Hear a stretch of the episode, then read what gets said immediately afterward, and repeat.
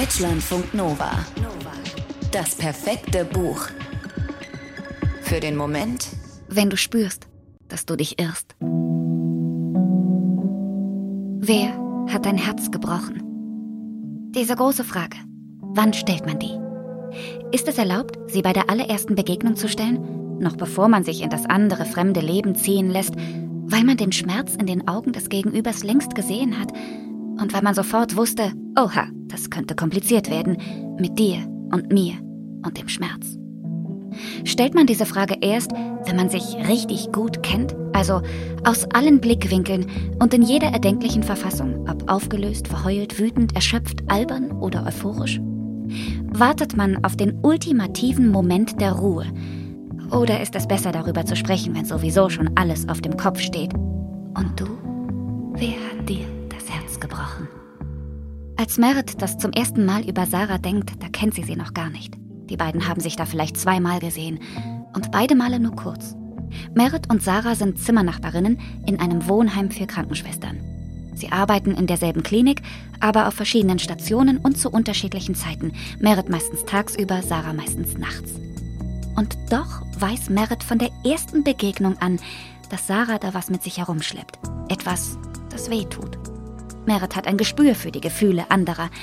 Dieses Gespür hat Vor- und Nachteile in ihrem Beruf. Einerseits braucht sie oftmals nur wenige Momente, um den Zustand einer Patientin zu erfassen und kann dann unmittelbar darauf reagieren. Andererseits hat sie keine Zeit. Die Pflege der Patientinnen ist minutengenau getaktet und die älteren Stationsschwestern sehen es nicht gern, wenn man von diesem Zeitplan abweicht und dann auch noch zu viele Gefühle zulässt. Aber war Merit nicht wegen eben dieser Fähigkeit, Empathie aufzubringen, an ihre neue Stelle auf Station 5 gekommen?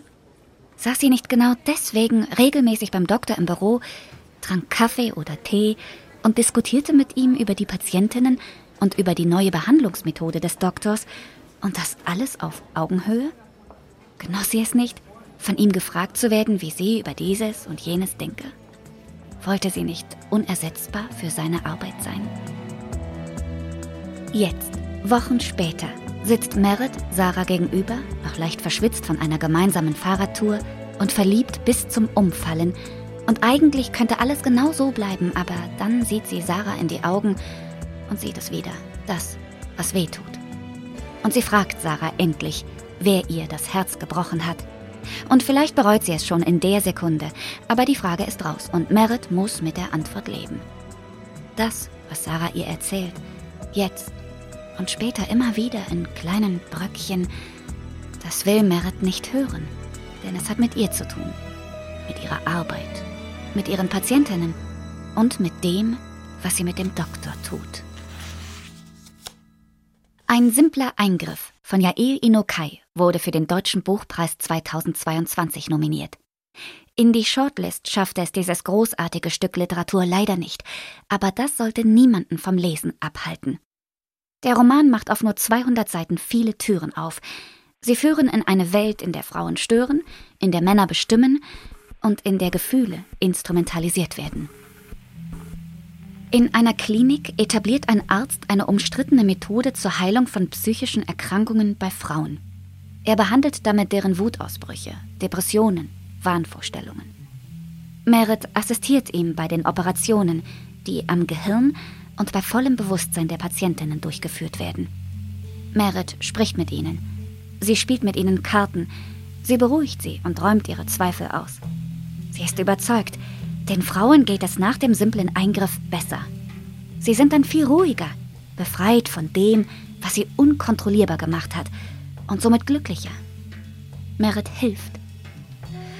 Als Merit Sarah kennenlernt und sich die beiden Frauen ineinander verlieben, da ändert sich Merits Denken über ihre Arbeit. Nicht von einem Tag auf den anderen, aber Merit spürt schon bald, dass etwas nicht zusammenpasst, dass sie sich vielleicht irrt. Ist es möglich, dass sie nicht den Frauen hilft, sondern allein dem Doktor, der die Frauen gar nicht heilt, sondern behandelt, damit sie nicht mehr stören? Deutschlandfunk Nova. Das perfekte Buch.